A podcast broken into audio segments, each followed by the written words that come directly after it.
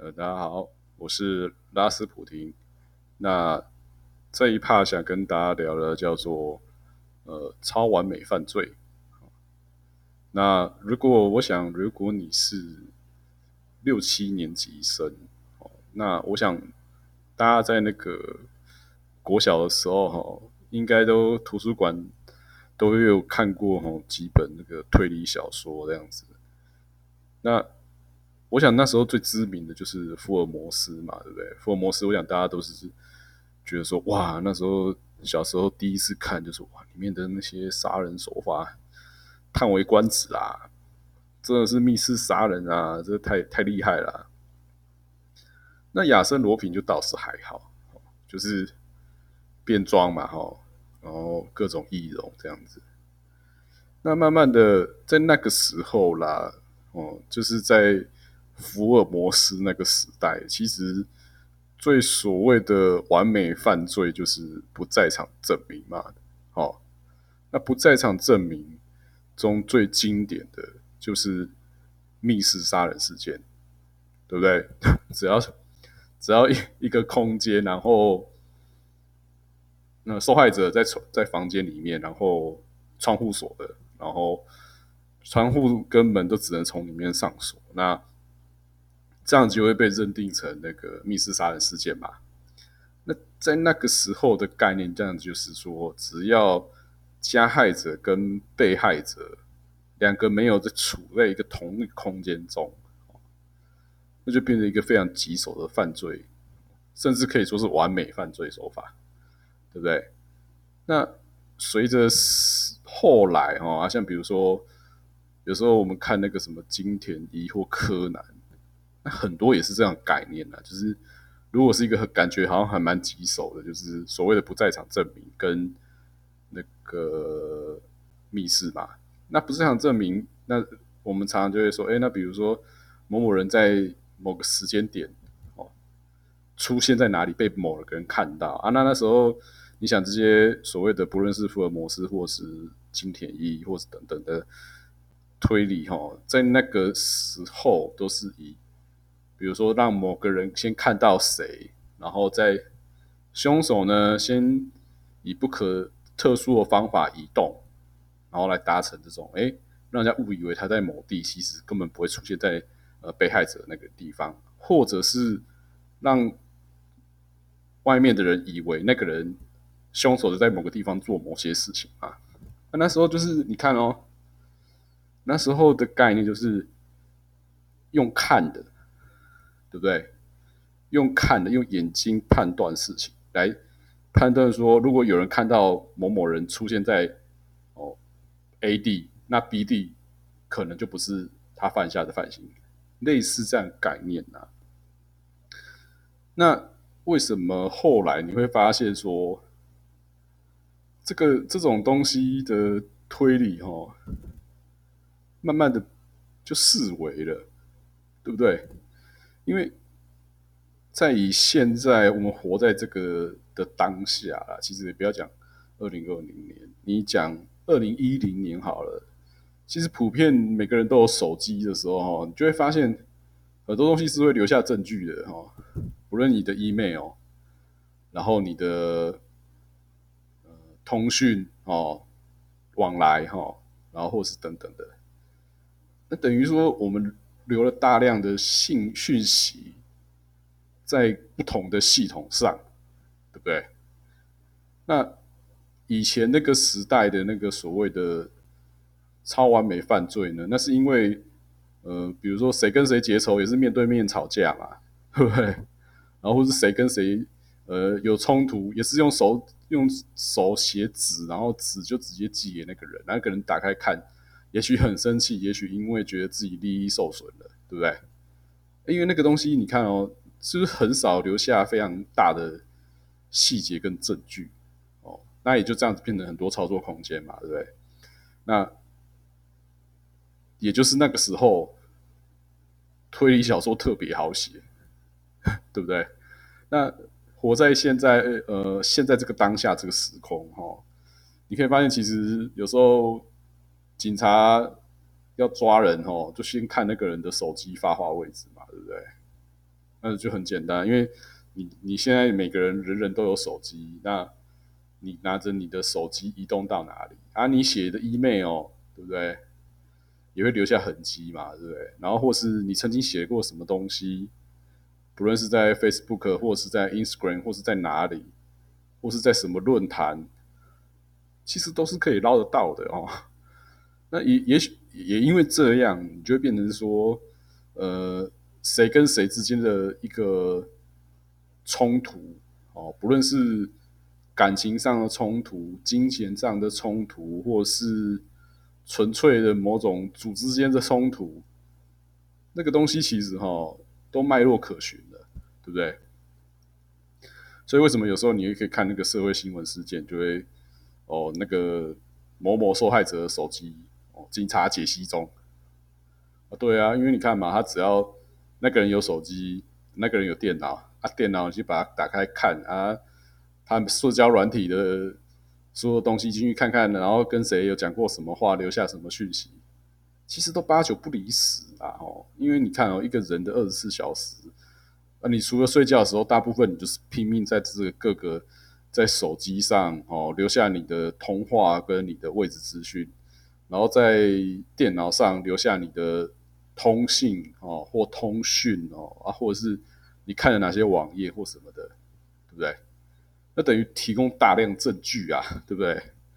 所以就是说，已经慢慢的就是很，你就今天就算某个地方发生一个密室杀人事件好了，啊，那警察也会是讲白的啊，照 SOP，手机通讯通讯的那个内容全部再调出来看一遍嘛，对不对？笔电全部看拿出来，整个敲过一遍，大概就可以抓出几个关系者嘛，哦。那也是因为这样，你就会发现推理小说的神秘性哦渐渐消失，对不对？那现在现在你看嘛，你现在真的很难很难有真的是所谓的针对犯罪手法哦去铺陈为主轴的推理剧啊，或是小说。那现在大部分都是那种情感啊，然后说哇那个推理只是一个。包装那其实他们主要还是一些情感跟那种一种冲突之间的人员冲突的，用用推理剧去包装起来而已，对不对？那就已经失去没办法有这种所谓的推理的乐趣吧？是不是？就像之前有一个以前有一个电影，叫什么？火车上，然后一个人死掉，然后被多少人戳那个插好几刀？那问有多少个凶手？对不对啊？那部电影最后结论就是，所所有人都是凶手嘛，做做侦探那个人不是凶手。那但是以现今的角度来看，哎，那你那个每个东西其实都是可以用科学科学去解析的，对不对？所以，呃，随着科技发达呢，说真的啦，那个小说上面的呃完美犯罪呢，其实是越来越难达成的。对不对？因为你留太多的讯息跟证据，对不对？那所以说，那我们今天再回回过头来讲嘛。那假死假死要真的想要做一个超完美证犯罪，那你要怎么做？那你第一个就是不要用手机啊，是不是？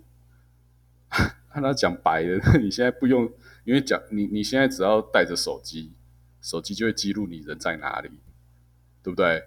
那你只要靠近那个你的标的物太多次，那你一直被 highlight 嘛？就像前阵子不是那个因为那个 COVID nineteen 嘛，那个什么什么游轮船哦，还是谁哦，确诊者有去过哪里，然后就发出细胞简讯，在哪一个时间点出现在哪一个地方的人，那些人手机就收到简讯说，哎，要注意身体哦。哦，安娜有不适症状，记得怎么样怎么样，对不对？因为那时候大家还有时候赞叹说：“哇，这怎么可以有办法做到这种科技？”啊，我告诉你啊，啊，你只要能上网，人家当然就可以记录嘛。这个科技上来讲，它呃去捞不是难事，所以这也增加了你 你要完美犯罪的可能性更低哦，因为你你一定要敞开啊，那你敞开不带手机吗？对不对？啊，你你你你你带手机啊，不好意思哦，就会被抓到，对不对？然后被监视器拍到啊，又被抓到，对不对？所以呃，拜科技现代科技所赐哈，已经不流行这种完美。杀人犯罪啊，我们讲杀人犯罪，因为太难了，那个这个太容易被抓到了，各种你只要是有移动，然后有靠近，你就会留下各种痕迹哦，各种系统记录着你每一天的生活，对不对？甚至你现在可能搜寻个什么，人家他就记录在云端了，对不对？或是搜寻哪个饭店，或是哪个 hotel 有有特价，你也你也被记录起来了，搞不好你连偷情都被记录起来了，对不对？那这是一个很有趣的一个状况啊。那所以回过头来讲，那现在最常发生的呃概念上新型的完美犯罪呢，其实应该是诈骗呢，哦，对不对？就是他不给你时间思考啊，然后。比如说猜猜我是谁啊，或是诶谁的亲人被怎样被绑架，赶快付钱，或是被打，赶快付钱之类的。哦，现在就流行这种这种快打式的，不让你思考，然后资讯不对称，然后去拿到钱。对，那因为你随着科技越来越发达，你传统那个推理小说哦，这这上面的那些。犯罪手法都不管用了啦！现在还有哪有谁还在那边挖保险箱，对不对？现在很多都是不是？你看那个新闻，都是用诈骗的嘛，就直接 直接骗，就是骗几百万、几千万。然后你保险箱要挖多久？不然你要扛多久才有那几百万？是不是？所以回过头来讲啊，你不觉得？嗯，在现在的此时此刻的时空哈，真的很少有那种很。棒的那个推理小说，对不对？